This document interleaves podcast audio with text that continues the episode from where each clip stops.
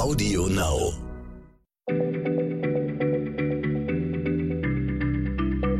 Schneller Schlau, der kurze Wissenspodcast von PM.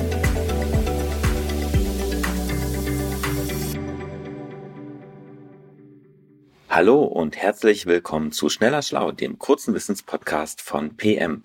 Ich bin Manuel Opitz und Redakteur bei PM und heute ist unser Chefredakteur Jens Schröder hier. Hallo. Und der hat sich vorgenommen, mal mit einem Vorurteil aufzuräumen, was seit langem durch die äh, Köpfe geistert. Worüber willst du denn heute mal aufklären? Das hört sich jetzt ein bisschen an, als wenn ich mich als Besserwisser aufspielen will. Das will ich gar nicht. Ich kann erst mal zugeben, es geht mir tatsächlich um eine Erkenntnis, die ich selber erst vor kurzem hatte. Oder, oder anders gesagt, ich habe bis äh, vor, vor letzte Woche das Vorurteil auch noch im Kopf gehabt. Jetzt bin ich sehr gespannt. Welches denn? Ja, okay.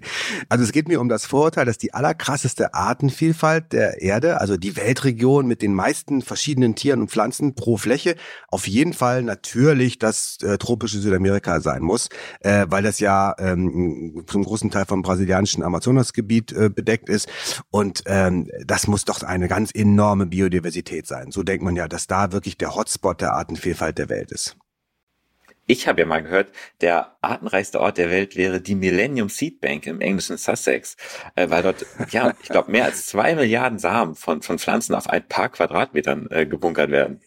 Ja, ja, das stimmt natürlich, aber, aber so einen künstlichen Sammelort habe ich jetzt nicht gemeint. Also bei mir hinterm Kühlschrank ist bestimmt auch sehr artenreich. Aber ich spreche jetzt mal in größeren Maßstäben, also von, von Weltregionen eben. Und da muss man eben sagen, Südamerika mit all seinen Amazonas-Arten ist in Sachen Biodiversität eben nicht Rekordhalter. Und ich, das ist für viele, glaube ich, überraschend.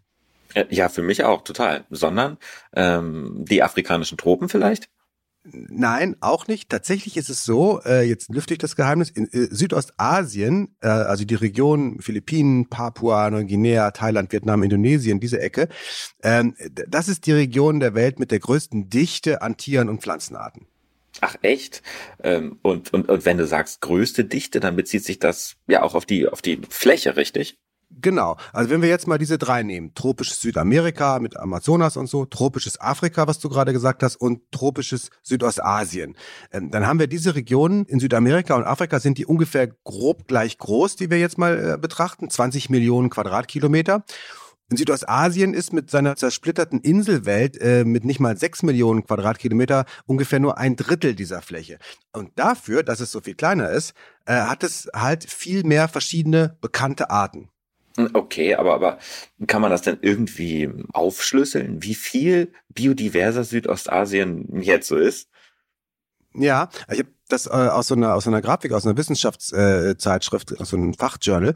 Äh, wenn man jetzt mal alle bekannten Arten nimmt in den Kategorien, wo wir jetzt vernünftige verlässliche Gesamtzahlen haben, also sagen wir mal äh, Gefäßpflanzen, Säugetiere, Vögel, Schmetterlinge, Amphibien, Reptilien, Schlangen, wenn wir die alle zusammenzählen, das hatten die Fachautoren dort gemacht, und durch die Fläche teilen, dann kommen wir zum Beispiel beim tropischen Afrika auf drei verschiedene Spezies, Arten äh, dieser Gruppen pro 1000 Quadratkilometer Fläche.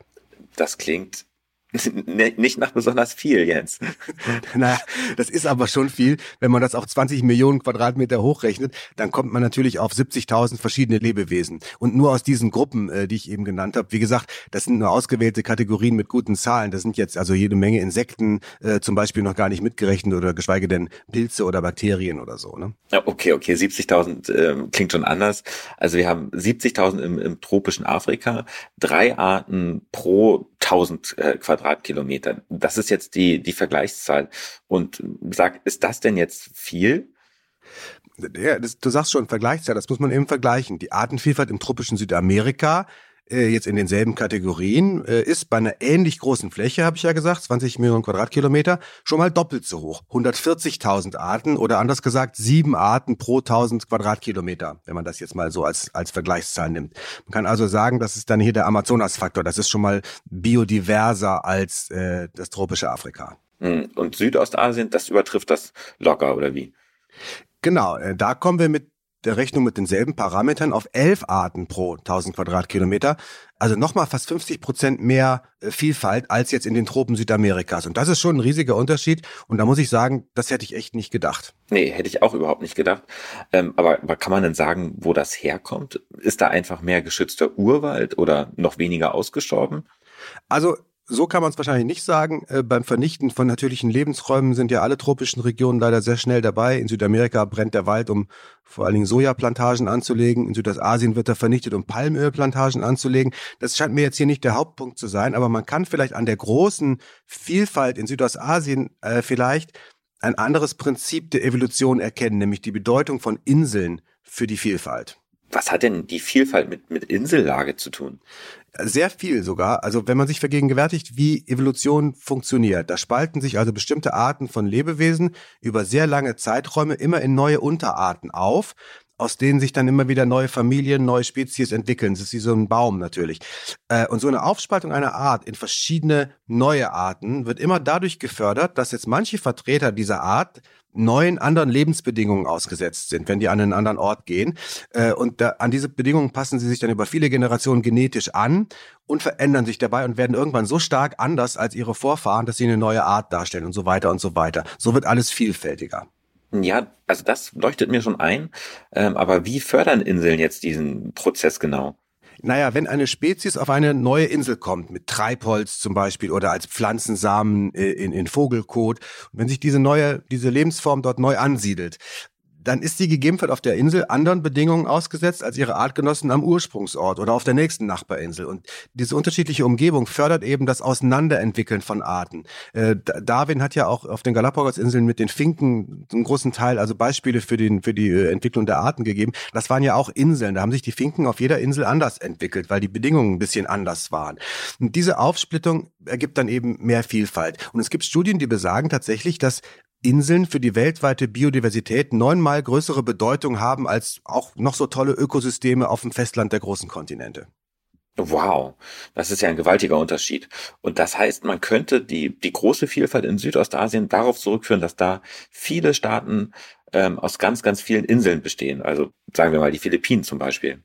Genau, oder Indonesien oder Papua.